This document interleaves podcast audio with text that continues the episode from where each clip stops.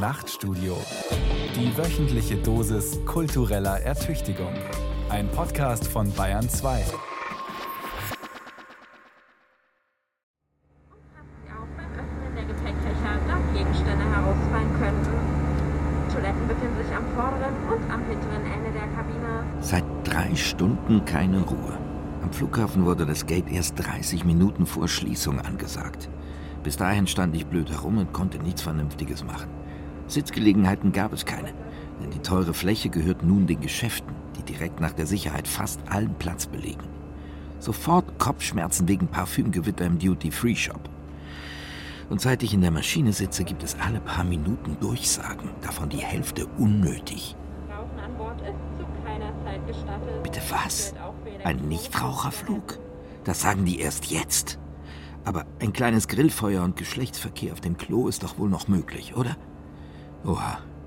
This is a non-sexual intercourse flight. Wir möchten Sie außerdem daran erinnern, dass auf den Toiletten keine Schafe gebraten werden dürfen. Oh, schon jetzt Scheißlaune. Fliegen verwandelt mich in ein renitentes Kleinkind. Alle paar Minuten wird man aufgefordert, dies oder jenes zu tun oder nicht zu tun. Meistens sind alle freundlich, aber es fühlt sich wie das Gegenteil von Freiheit an. In der Luft gibt es ein Stück Schokolade fürs Stillsitzen. Aber der Vergleich ist nicht drastisch genug. In der Erlebniswelt von Flughafen, Sicherheit, Shop und Gate fühle ich mich eher wie Teil einer Viehherde, die auf dem Weg zum Schlachthof aber immerhin nett gestreichelt wird. Fliegen verschärft die Klimakrise, die wohl vorhat, uns zu dezimieren. Das Wetter ist im Moment freundlich, jedoch etwas kalt mit 4 Grad Celsius. Weil wir das vergessen sollen, werden wir alle 90 Sekunden abgelenkt. Was würden wir verlieren, wenn man zumindest Kurzstreckenflüge einfach verböte? Klimaschutz bedeutet für uns, das ist eine sehr, sehr große Herausforderung. Franziska Brandmann von den Jungen Liberalen. Und wir wollen das tun, indem man A, nicht so konkret darauf schaut, inwiefern müssen Bürgerinnen und Bürger sich jetzt einschränken, inwiefern muss man da Verbote erteilen, sondern indem wir darauf gucken, okay, was gibt es denn für Innovationen auf dem Markt, inwiefern können wir denn mit neuen Ideen eine neue Art von Klimaschutz ermöglichen. Zuerst mal muss man ja anerkennen, dass Verbote ganz häufig dazu da sind, um Freiheit zu stärken. Also das Verbot, dass ich andere Menschen nicht umbringen kann, ist ja etwas, was Freiheit erst ermöglicht. Das Bundesverfassungsgerichtsurteil hat ja spannenderweise mit Berufung auf das Grundgesetz festgelegt, dass eben ambitionierter Klimaschutz nötig ist, um die Freiheit auch der künftigen Generationen zu schützen. Außerdem als Gesprächspartner dabei Tillmann Santarius, Professor für Nachhaltigkeit und Digitalisierung in Berlin. Zwei unterschiedliche Positionen. Mann, Frau, jung, mittelalt, grün, liberal, mit manchmal überraschenden Übereinstimmungen. Ich will seit mindestens fünf Jahren nicht mehr fliegen, um CO2 zu sparen. Und es nervt ja auch fast alles am Fliegen. Aber so einfach ist das nicht. Nicht in der Familie, nicht im Beruf, nicht mit Freunden. Dabei sagt mir die Vernunft, dass zu Hause bleiben die Welt rettet. Erst recht seit der Pandemie.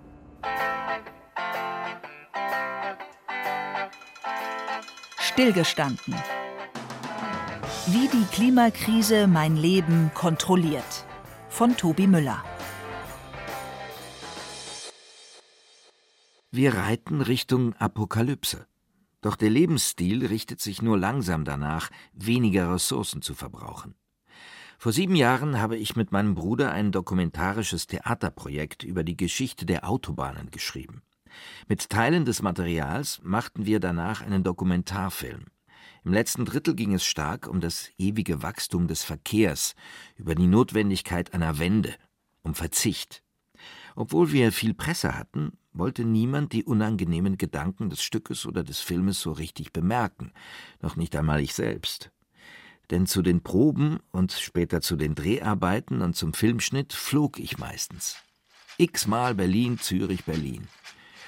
Nur manchmal, also viel zu selten, fuhr ich mit der Bahn. Als wir einen Preis für den Film gewannen, ließ ich erst öfter und dann ganz die Finger vom Fliegen. Diese Strecke nur noch im Zug, schwor ich. Ein Auto habe ich nie besessen. Ich lebte immer in Städten. Auch mit Familie bedeutet das keine Einschränkung. Es hat nur mit Gewohnheit zu tun. Nur eine von vielen Veränderungen. Als in meinen 30ern der Sport zurück in mein Leben trat, ging der Fleischkonsum stark zurück. Mountainbiken, Snowboarden, Joggen, ins Gym gehen. Höchstens einmal die Woche Fleisch zu essen, fühlt sich für mich besser an. Doch das ist noch kein Verzicht. Gut sparen lässt sich mit Kleidung.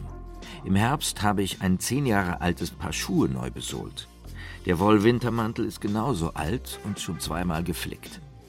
Die Anzüge, die ich für Moderationen aufbrauche, müssten alle mal zum Schneider, um hier einen Hosenbund zu richten, dort ein Jackettfutter zu nähen.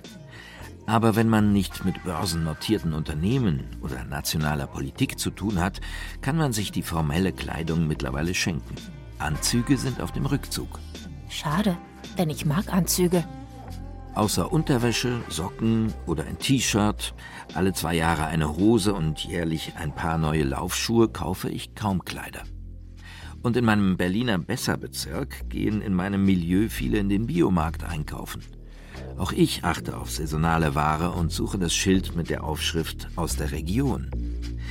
Also, alles gut? Naja. Erstens mache ich lange nicht alles richtig. Zweitens gehe ich mir schon selbst auf die Nerven mit dem ständigen Achten auf den fossilen Fußabdruck, den mein Leben hinterlässt. Und vermutlich lüge ich mir dabei auch noch ziemlich in die Tasche.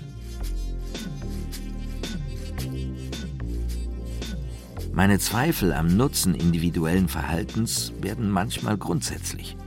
Kann ich denn überhaupt etwas ausrichten? Oder lenkt das bloß davon ab, dass wir politische Rahmenbedingungen verändern müssten, um klimaschädliche Emissionen in großem Stil zu reduzieren?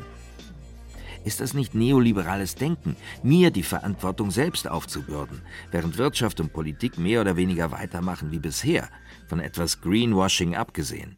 Das ist wichtig, dass man Konsumentinnen ermächtigt, es ihnen ermöglicht, souverän zu handeln. Aber dieses ganze Konzept, die Idee der Konsumentensouveränität hat natürlich auch ihre Grenzen. Tillmann Santarius, Professor für sozialökologische Transformation und nachhaltige Digitalisierung an der TU Berlin und am Einstein Center Digital Futures. Santarius und sein Team entwickeln auch Tools, um online ökologischer einzukaufen.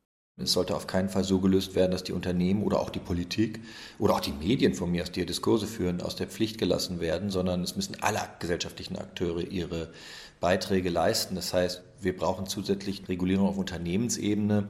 Dieses Zeigefingerspiel, ne, dass die Unternehmen sagen, ja, die Konsumenten wollen es nicht haben, wir gucken nur auf die Konsumenten.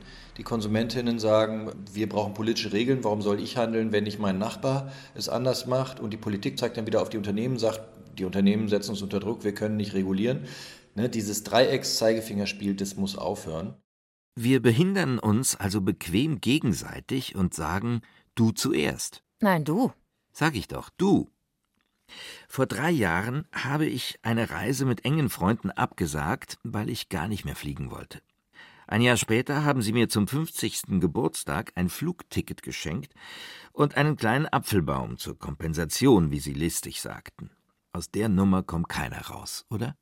Mir hat noch nie ein Freund einen Flug geschenkt. Sagt Franziska Brandmann, neu gewählte Vorsitzende der Jungen Liberalen, kurz der Julis. Das ist die Jugendorganisation der FDP. Das kommt sehr darauf an, wie Sie diese Rolle konkret einschätzen, die Sie haben. Ich glaube, das kommt zum Beispiel auch darauf an, ob Sie sich sonst in Ihrem Leben versuchen, ein wenig einzuschränken oder persönlich Verantwortung zu übernehmen für die Herausforderungen, die wir beim Klimawandel jetzt vor uns haben. Bei mir ist es zum Beispiel so, dass ich hin und wieder fliegen muss, weil ich zum Beispiel oft in Großbritannien bin, wo ich promoviere. Und ich könnte nicht immer mit der Bahn fahren, weil es ehrlich gesagt einfach unfassbar teuer ist und ich mir das nicht leisten kann. Und da muss ich zum Beispiel dann auch mal abwägen. Kann ich das jetzt verantworten zu fliegen? Ich löse das Problem bei mir immer, indem ich A, eine CO2-Kompensation immer zahle und vor allem, dass ich dafür kein Fleisch esse. Klare Vorgabe, bei sich anzufangen. Also ich glaube, es ist im Endeffekt so, dass man sich, glaube ich, zum Beispiel nicht auf einzelne Maßnahmen konzentrieren sollte und dann Schuld geben sollte oder so, sondern dass man sich konkret die Frage stellen sollte, jeder individuell, tue ich das, was ich kann, um das Klima zu schützen? Und wenn Sie das mit Ja beantworten können, dann ist es, glaube ich, auch okay, wenn Sie einmal einen Flug angetreten sind. Ich persönlich würde Ihnen da jetzt in keiner Weise irgendeinen Vorwurf machen, das steht mir auch gar nicht zu. Ich glaube, dass grundsätzlich die Frage bei diesem ganzen Thema Klimaschutz, Klimawandel, dass man da weniger auf andere zeigen sollte, sondern vielmehr überlegen sollte, ich persönlich, was tue ich eigentlich, damit wir sicherstellen können, dass diese Erde, die wir haben und dieser Planet in den nächsten Jahren für nächste Generation genauso zur Verfügung steht, wie er das jetzt tut. Können wir das Klima retten, indem alle selbst einschätzen, wie viel CO2 sie verballern und ob das okay ist? Ehrlich, ich traue mir da schon selber nicht.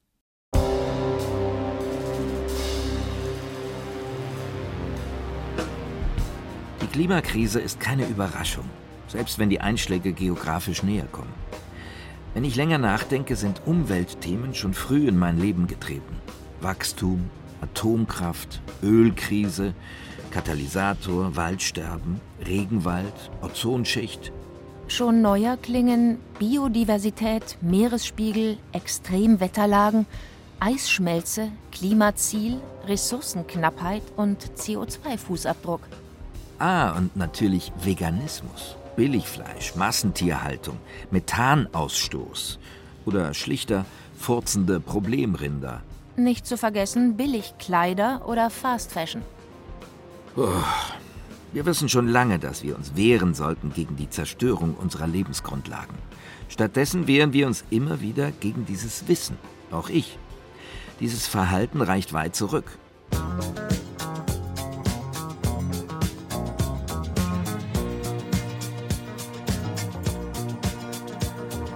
1977.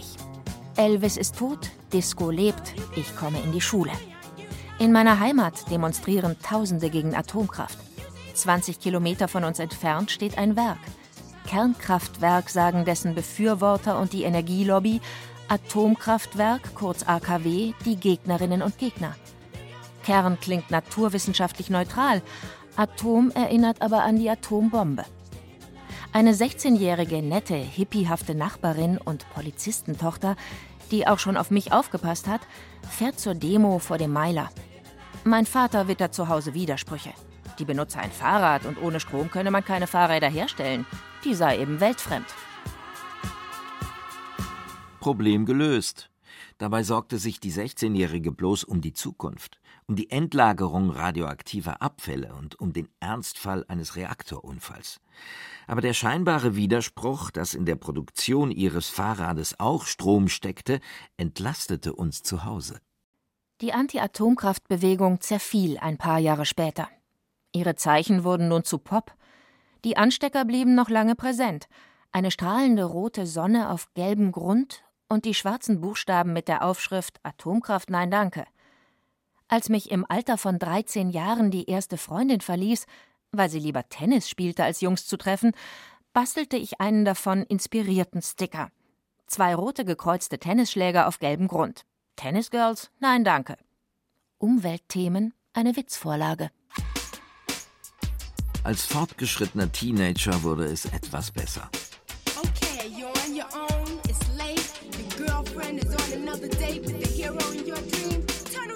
Das Austauschjahr in der US-amerikanischen Car Culture führte mir vor Augen, wie weit die Abhängigkeit vom Auto gehen kann. Niemand über 15 fuhr Fahrrad. Außerhalb der Großstädte an den Küsten ging auch niemand länger als fünf Minuten zu Fuß. Gewichtsprobleme setzten früher und öfter ein. Der Gang im Freien wirkte bei vielen fast linkisch, als kämen sie aus der Reha.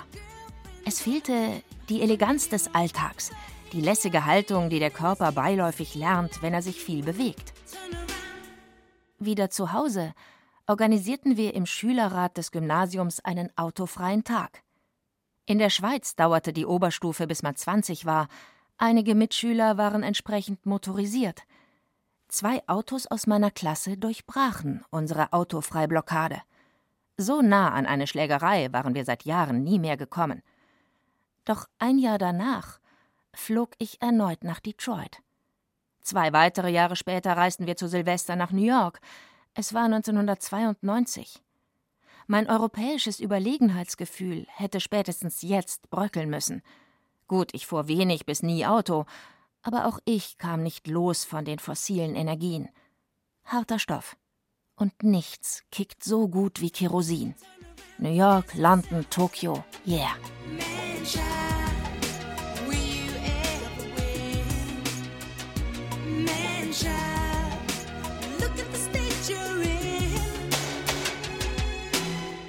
Auch wenn ich wusste, dass endloses Wachstum ins Verderben führt, gehorchte mein Leben dem Grundsatz mehr ist besser. Was würde es bedeuten, das Wachstum zu drosseln, sogar negatives Wachstum in Kauf zu nehmen? Wie sind da die politischen Temperaturen?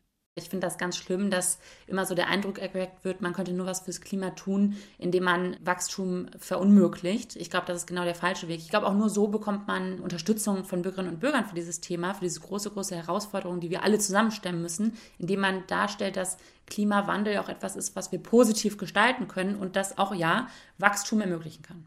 Es ist im Moment sehr schwer durchsetzbar. Also wir hatten vor acht Jahren als die Legislaturperiode 2013 begonnen hatte, eine Enquete-Kommission im Deutschen Bundestag, die sich der Wachstumsfrage gewidmet hat. Und dabei kam interessanterweise raus, dass es vereinzelt Bundestagsabgeordnete und MitarbeiterInnen in den Parteien gibt, die gewillt sind, das Wachstumskredo zu hinterfragen, dass das aber quer liegt zu den Parteien. Also man kann hier nicht sagen, dass die Linken eher gegen Wachstum sind und die Grünen und die Liberalen und die Konservativen eher pro Wachstum, sondern die Wachstumsskepsis, die nur sehr vereinzelt vorhanden ist, findet sich in allen Parteien bei nur ganz wenigen Personen. Und auch große Teile der Grünen Partei, zum Beispiel der Linkspartei, sind pro Wachstum, in dem Fall dann pro Green Growth. Das heißt, das Ganze ist auf politischer Ebene extrem schwer umsetzbar. Fürchtet Tillmann Santarius, Professor für Nachhaltigkeit.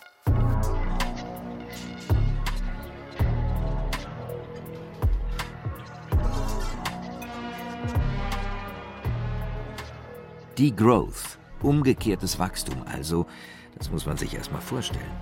Vermutlich will deshalb niemand in der Öffentlichkeit darüber reden, weil die Konsequenzen extrem sind. In den radikaleren Ecken meiner Timeline war mitunter zu lesen, keine Kinder seien das effektivste Mittel, Wachstum zu drosseln. Alle ohne Kinder sofort, juhu, alles richtig gemacht. Aber wenn man das einmal kalt durchdenkt, müsste ich mir über wasserintensive Avocados und ihre Transportwege den Kopf zerbrechen, wenn ich keine Kinder hätte? Reproduktion einschränken? Klima retten? Wenn sich Kinderlose aus Klimagründen über Familien moralisch erheben, muss ich Atemübungen machen, um tolerant zu bleiben. Aber dass die Klimakatastrophe tatsächlich mit Wachstum und mit Überbevölkerung zu tun hat, sollte uns 50 Jahre nach dem Club of Rome nicht mehr erstaunen.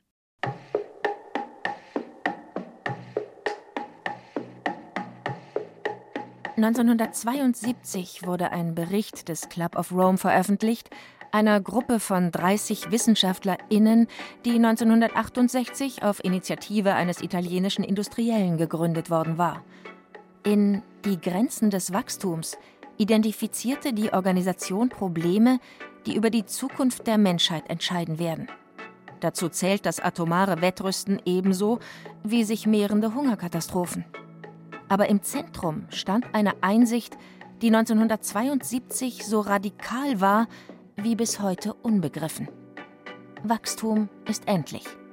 Und exponentielles wirtschaftliches Wachstum wird unsere Lebensgrundlagen zerstören. Die westliche Welt hatte 1972 schon bald 30 Jahre keine Rezession mehr gesehen. Das Wachstum schien endlos zu sein. Die soziale Mobilität nahm im Westen kontinuierlich zu. Damit sollte es plötzlich vorbei sein? Tell me why, tell me why, tell me why.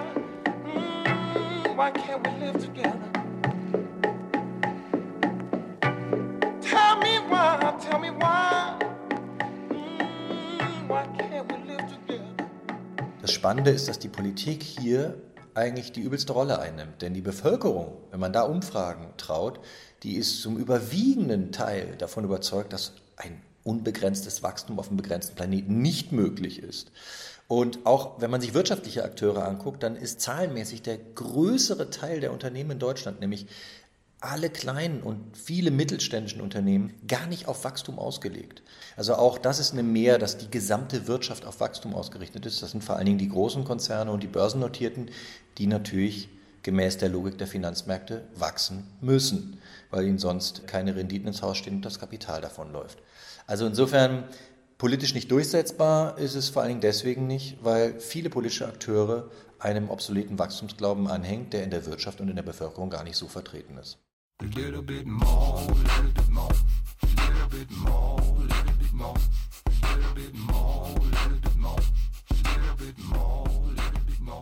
Wachstum bestimmt also nicht die gesamte Wirtschaft. Aber die Infrastrukturen, die wir täglich nutzen, sind wie beseelt vom historisch einmaligen Wachstum der Nachkriegszeit. Uns fällt das oft nicht mehr auf, weil wir so aufgewachsen sind. Die Generation meiner Eltern, im Krieg geboren, sah das Wachstum aus nächster Nähe, in ihrem eigenen Leben in Form von mehr Wohlstand. Bis heute erzählen sie davon, wie wenig sie auf dem Tisch hatten. Mein Bruder und ich müssen Sie daran erinnern, dass Sie mit 25 das erste Auto und mit 32 die erste Eigentumswohnung besaßen, mit 40 das Einfamilienhaus. Die Wucht des Wachstums haben auch meine Eltern ein Stück weit verdrängt. In Deutschland hieß es Wirtschaftswunder, in Frankreich Les Trente Glorieuses, die 30 glorreichen Jahre. In der Schweiz bezeichnete man sie kühler, Hochkonjunktur. Diese Zeit wurde in Beton gegossen. Autobahnen, Brücken, Parkhäuser, Schwimmbäder übers Land verstreut, als wäre es Puderzucker. Und in Plastik für Verpackungen, in Aluminium und Blech für Konserven.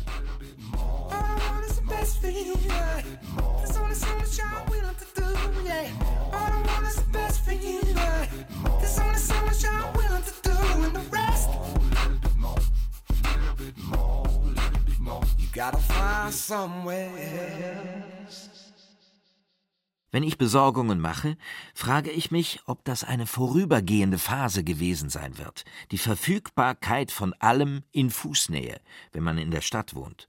Kaum eine Ware, die nicht in mehrfacher Gestalt und Farbe erhältlich wäre. Feinste Unterschiede im Regal.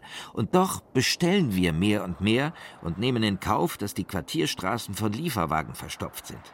Auch im Internet heißt es nicht umsonst Traffic, Verkehr.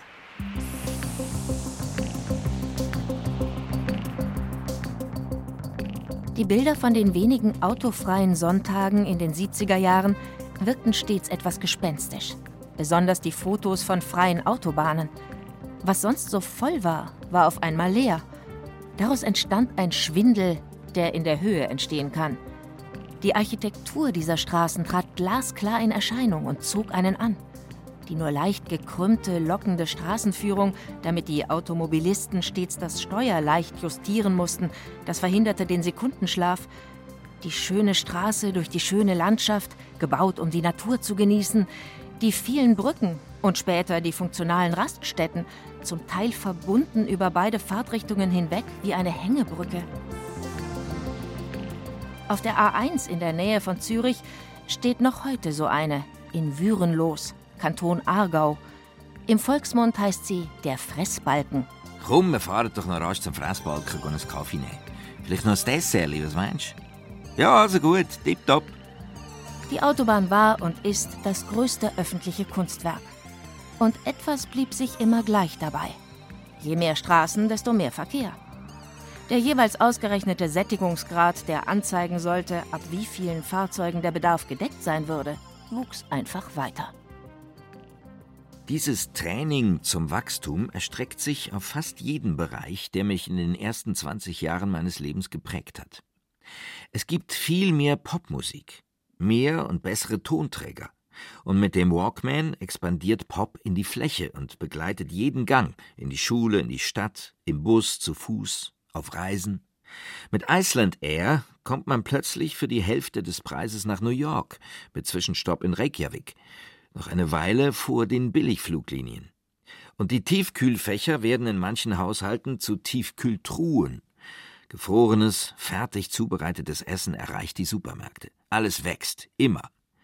Das erklärt die Attraktivität von Green Growth, von grünem Wachstum, das dank besserer Technologie den Ressourcenverbrauch drosseln soll. Wir bekennen uns hundertprozentig zum 1,5 Grad Ziel. Da sind wir uns auch zum Beispiel einig mit der Grünen Jugend und der Grünen Partei. Das macht uns aber nicht grün, weil wir einen anderen Weg gehen wollen. Wir wollen das ja mit Marktmechanismen erreichen und nicht mit Verboten. Deshalb, ich würde nicht sagen, wir sind grün, aber ich würde sagen, dass wir uns zu 100 Prozent dafür einsetzen, das Klima zu schützen.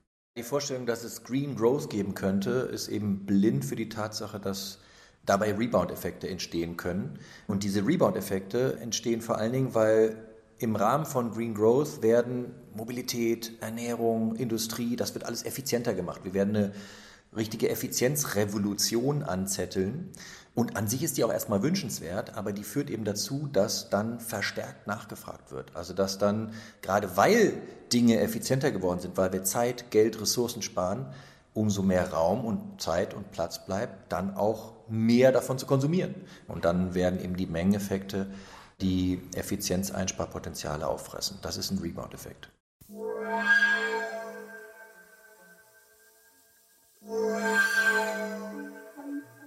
Ein neuer Rebound-Effekt, auch Streaming, ist ein Klimakiller. Wer ein Album oder einzelne Songs mehrmals hören möchte, verbraucht mit Audio-Streaming mehr Energie als mit lokal gespeicherter Musik. Streaming hat einen beachtlichen fossilen Fußabdruck. Die höchste Tonqualität bei Spotify entspricht pro Stunde rund 100 Megabyte, die niedrigste knapp der Hälfte. Ein Download ist somit spätestens beim zweiten Mal hören ökologisch nachhaltiger als ein Stream. Wir hören viel länger auf Spotify als früher auf Heimanlagen. Der Musikkonsum ist massiv gewachsen. Das Resultat? Schlechte Klimabilanz. Was tun, liebe GesprächspartnerInnen? Ich glaube, das ist so ein typisches Beispiel für Growth versus Degrowth. Also da könnte ich jetzt zu Ihnen sagen, ja, das stimmt, das könnte zu einem Problem führen, deshalb verbieten wir das jetzt. Oder wir können sagen, wir jungen Liberalen haben uns deshalb entschieden, nicht zu streamen. Aber das machen wir nicht, weil Streaming gehört für unsere Generation einfach dazu. Das ist die Art, wie wir jetzt Musik hören oder wie wir Podcasts hören oder so.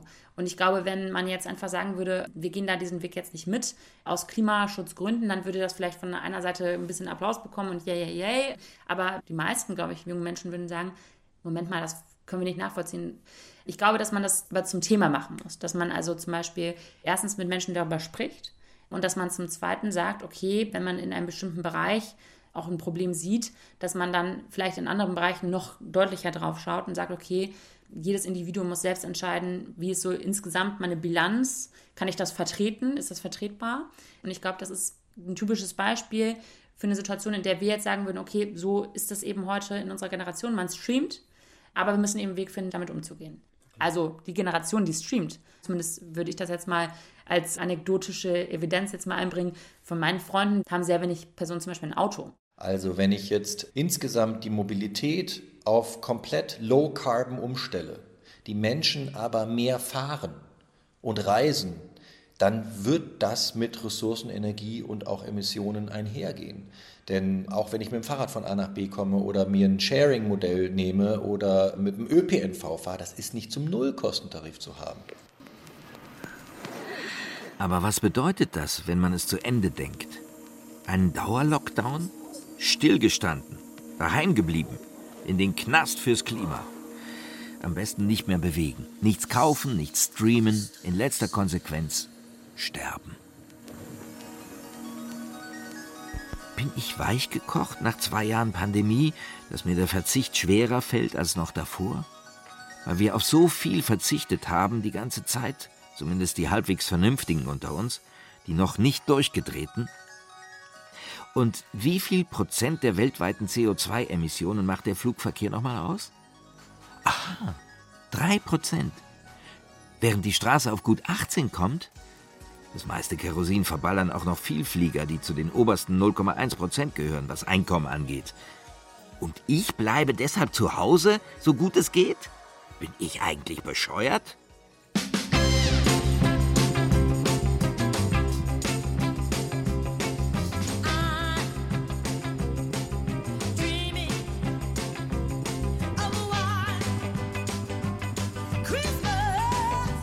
Dezember 2019. Die letzte unbeschwerte Weihnachtsparty vor Corona. Es war eine dieser schönen saisonalen Einladungen, wo die Leute in mehreren Räumen herumstehen, sich nicht alle kennen, aber dennoch ins Gespräch kommen. Wir diskutierten auch Flugreisen. Klar, es waren viele Nicht-Deutsche da, die als KünstlerInnen, Performer oder ProfessorInnen ihr Leben in Berlin bestritten, aber meistens auch woanders. Mein Berliner Schollendasein mit gelegentlichen Bahnfahrten in andere deutsche Städte und die Schweiz wirkte im Vergleich spießig. Höchstens die Hälfte sprach Deutsch, die andere Englisch als Verkehrssprache, manche wechselten zwischendurch ins Polnische, Arabische, Schottische, Hebräische. Und ich fragte mich, was würde das für sie alle bedeuten, wenn Mobilität in naher Zukunft eingeschränkt würde? Würden die alle heimisch werden wollen hier, so wie ich? Ginge das überhaupt, so wie die arbeiteten, so international?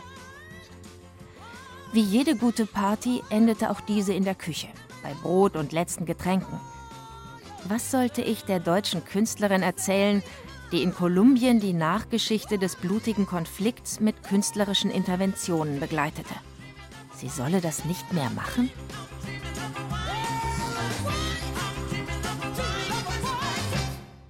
Vielleicht schafft es erst eine nächste Generation, die Reduktion von klimaschädlichen Stoffen mit Lust aufzuladen oder darin einen Gewinn zu sehen. Auch das wird nicht so einfach sein, weil es mehr Zeit erfordern wird. Heißt, wir werden auch die Arbeitszeit reduzieren müssen, und zwar in allen sozialen Schichten. Mein Vorschlag in der Familie, sich für den Sommer drei Wochen freizunehmen und langsamer zu reisen, mit Zwischenstopps bei Freunden, passte nicht allen in den Plan. Der Kompromiss Hinreise mit Zug und Stopps, Rückreise in der Luft. Was habe ich mich dann aufgeregt über den Flughafen Milano Malpensa? Stundenlanges Warten ohne Sitzgelegenheit, außer man konsumiert. Zum Beispiel irgendetwas Teures mit Büffelmozzarella und Parmaschinken. In beiden Fällen möchte man lieber nichts über die Behandlung der Tiere wissen. Wir entscheiden uns alle für Salat, der natürlich in Plastikschüsseln und Deckeln auf dem Tablett landet. Na prima. Also ich habe mich vor zwei Jahren dazu entschieden, kein Fleisch mehr zu essen.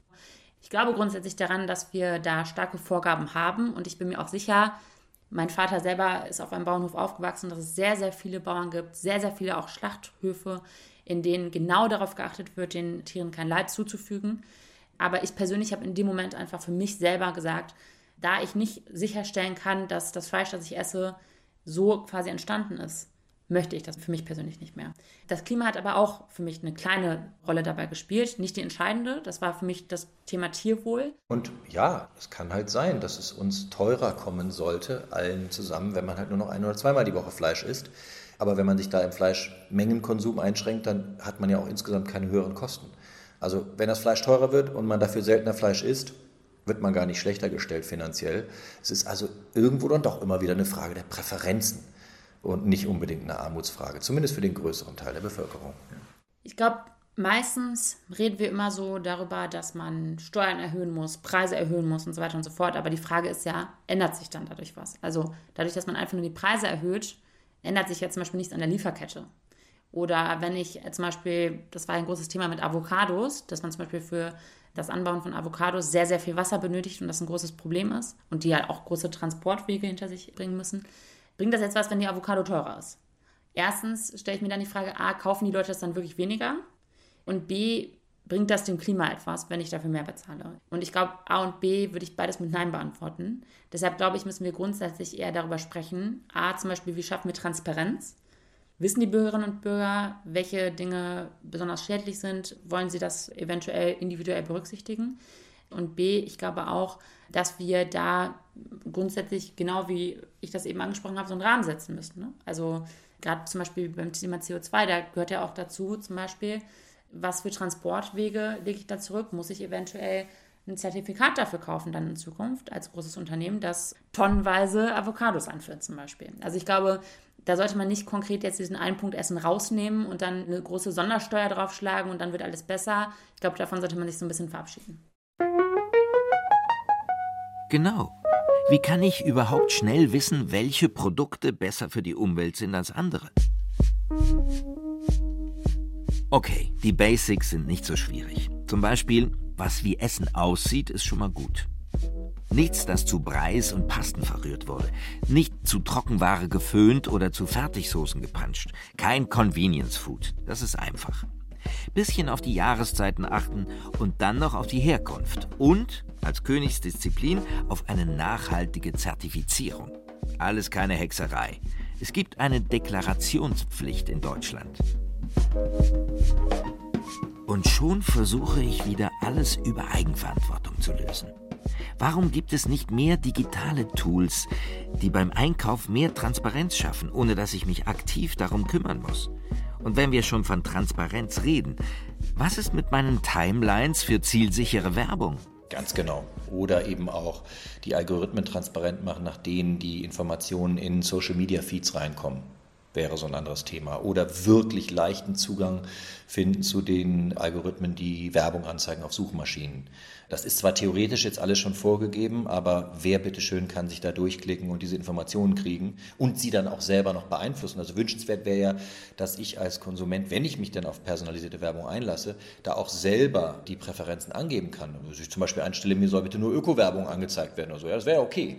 Aber man kommt da gar nicht hin über diese komplexen Entscheidungsbäume. Das ist meistens irgendwo versteckt, sodass es zwar den gesetzgeberischen Anforderungen entspricht, aber für die Konsumentinnen de facto im Alltag kaum umsetzbar wirklich zu verstehen, wer mit welchen Interessen und aufgrund welcher Algorithmen da Bedürfnisgenerierung betreibt. Es führt nichts am weniger vorbei. Der nächste Aktivismus müsste heißen Passivität. Also in dem Zusammenhang fordern wir ein Passivitätsgebot für Unternehmen im Wesentlichen, die doch bitte aufhören sollen, Bedürfnisse ständig neu zu generieren. Das ist ja ein alter Zopf. John Kenneth Galbraith hat schon 1958 das berühmte Buch geschrieben, The Affluent Society, wo er die These vertreten hat, dass die meisten Bedürfnisse der da noch recht frischen Konsumkultur der Moderne gemachte Bedürfnisse sind. You saw me standing alone without a dream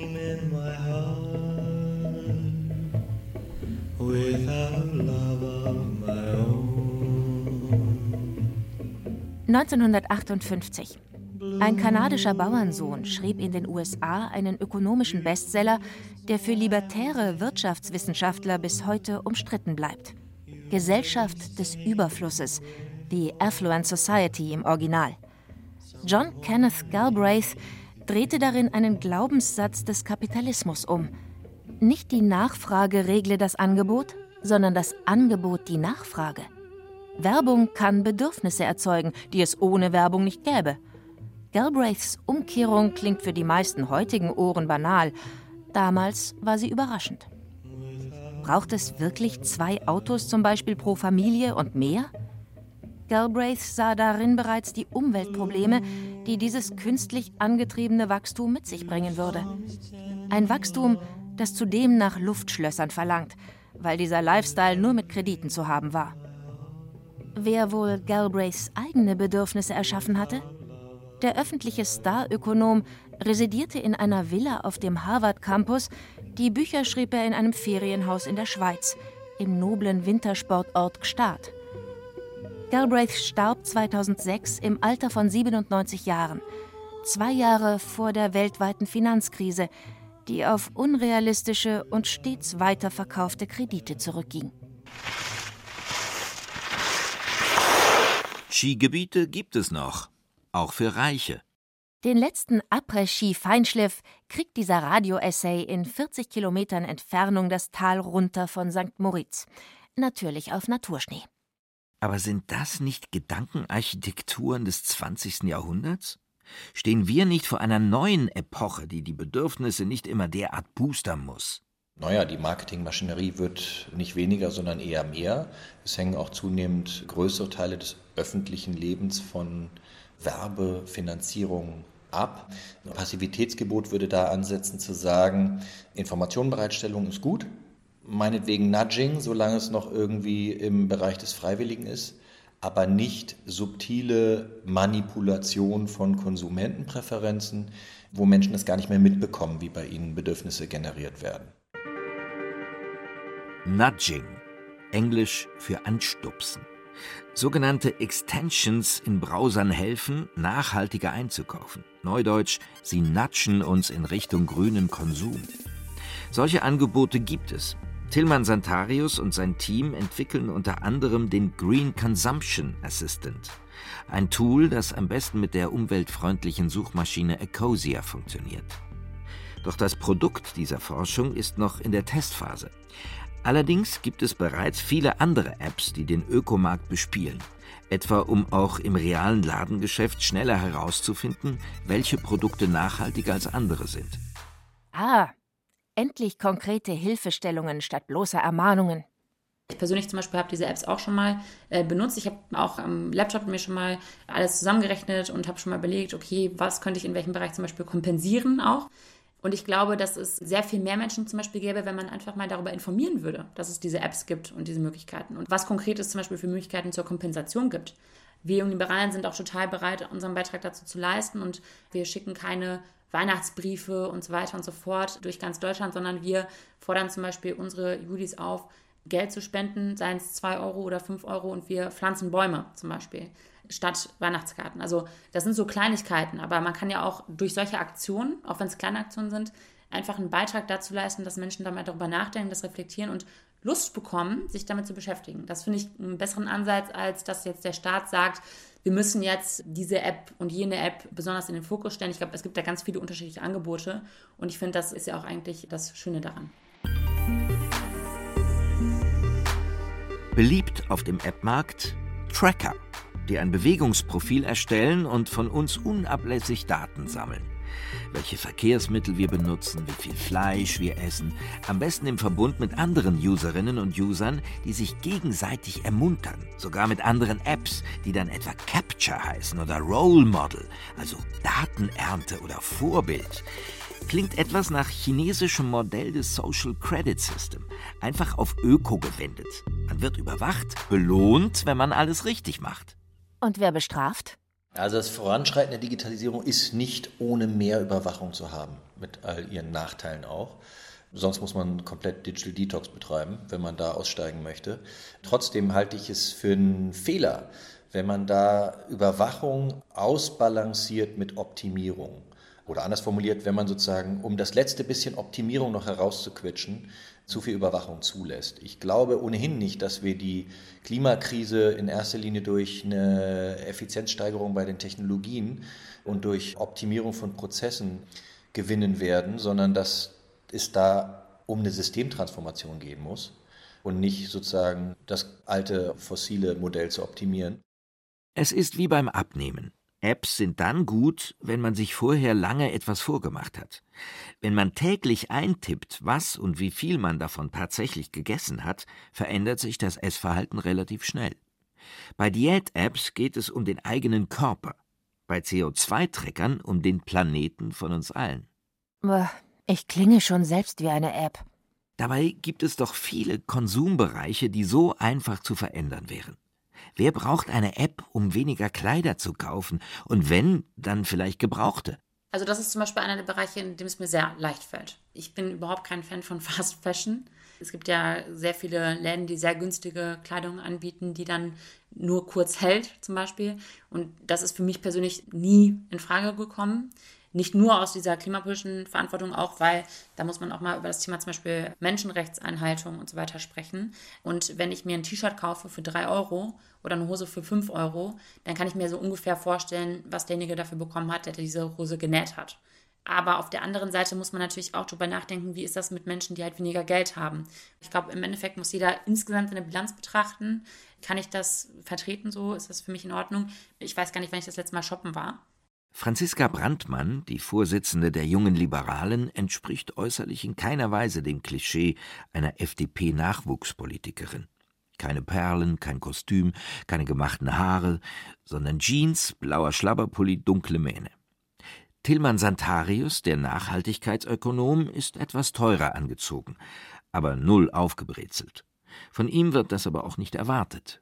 Nickelbrille, kurze Haare, wahrscheinlich Öko-Fashion. Ich bin eigentlich schon immer jemand gewesen, der einfach keinen Bock hatte, ewig shoppen zu gehen. Also wenn ich Kleidung oder Schuhe kaufe, dann muss das ganz schnell gehen. Und schon nach einer Dreiviertelstunde verliere ich meist die Lust. Deswegen lag ich da eigentlich nie so in der Gefahr, jetzt übermäßig viel Kleidungsstücke zu kaufen. Als Student ging ich in den 90er Jahren in das Kleiderkaufhaus Humana am Alexanderplatz. Da gab es zum Beispiel alte Plastikhosen aus der DDR, synthetische enge Hemden oder kuschelige Niki-Pullover. Alles gebraucht für wenig Geld. Dieser Style führte zu Missverständnissen, besonders vor E-Mail und Internet. Freunde aus reichem Haus heirateten in Zürich. Ich leistete mir den billigen Liegesitz eines Nachtzuges. Während eines kurzen, teuren Festnetztelefonats sagte man mir, das Motto sei Glamour. Bei Humana holte ich mir eine Hose aus Silberfäden, die zudem im Schritt etwas ausgestopft war. Noch im Zug, kurz vor Zürich, zog ich sie an und ging zum Empfang vor der Kirche. Dort trugen aber alle Anzüge und Kleider. Mit Glamour meinten sie einfach formelle Kleidung. Meine Mick Jagger Parodiehose, nun ja, äh, sie stach heraus. Heute hat diese Kette allein in Berlin 19 Filialen. Es gibt sie in vielen anderen deutschen Städten und sie ist verbunden mit einer Organisation für Entwicklungshilfe. Gebraucht heißt mittlerweile auch gerne Vintage. Klingt viel edler und ist ein gutes Geschäft. In einem der großen Läden in Berlin Friedrichshain kann ich nicht immer feststellen, wer warum da einkauft.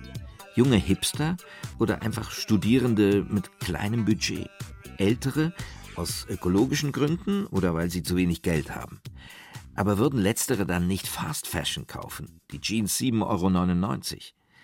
Es ist angenehm schwierig hier, die Leute aufgrund ihrer Vorliebe für Gebrauchtmode sozial einzuschätzen.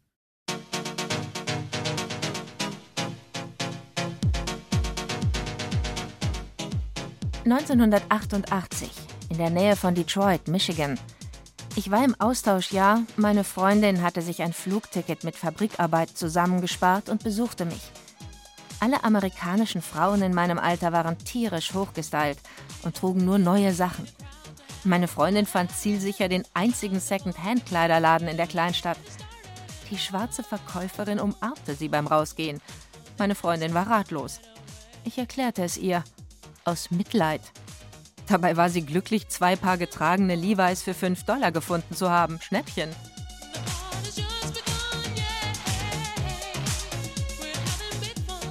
Wie wir die Dinge bewerten, wie wir sie kulturell und ästhetisch aufladen, ist veränderbar. Die Mode ist dazu das beste Beispiel. Vor kurzer Zeit total angesagt, nun schon peinlich. Etwa Skinny Jeans, diese hautengen Röhren, völlig out. Die Hose hat wieder Schlag. Ballonseide in Türkis, Lila, Schwarz und Weiß, das waren Sport- und Vereinsjacken der 90er, schnell in klassistischen Verruf geraten als Assi-Fashion bis die Second-Hand-Hipster das Zeug wiederentdeckten und dann Gucci es ihnen nachmachte. Und dann alle. Das gilt genauso für Architekturen.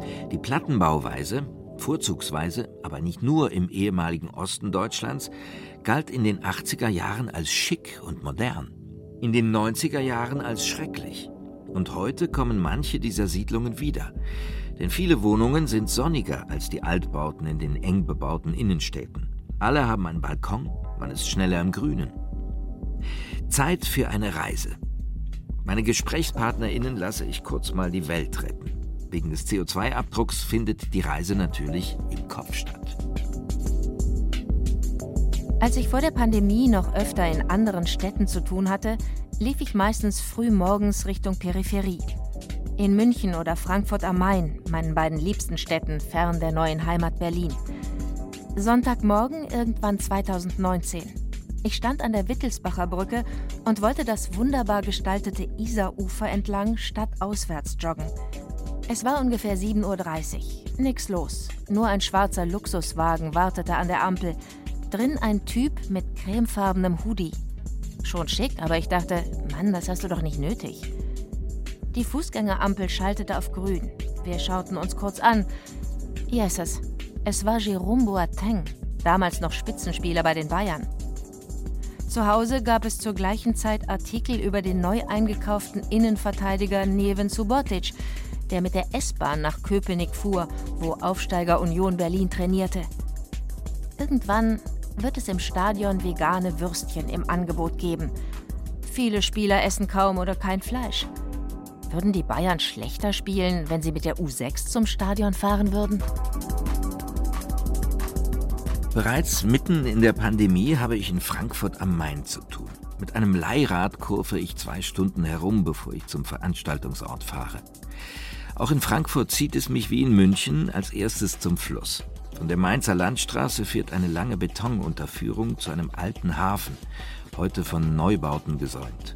Dahinter der Main. Ich bin alt genug, um mich zu erinnern, wie schick diese Art der Betonarchitektur einst wirkte und wie sehr man sie immer nur vom Auto aus betrachtete. Heute ist die Perspektive eine andere. Ein paar Wohnungslose kampieren auf der Fußgänger- und Fahrradspur, die von der Autofahrbahn getrennt ist. Manche machen zu Fuß einen Bogen um die Schlafsäcke. Als ich den Fluss erreiche, schwimmt ein Bierfloß vorbei, die Gäste schon gut angeschickert. Sie haben Ruder dabei. Sie traveln so slow, wie es der Main erlaubt. Sie sind das trunkene Schiff, eine Utopie aus der nahen Zukunft. Spaß haben geht auch langsam. Direkt vor der Haustür mit heimischem Bier und nicht ganz so himmlischen Karaoke-Einlagen.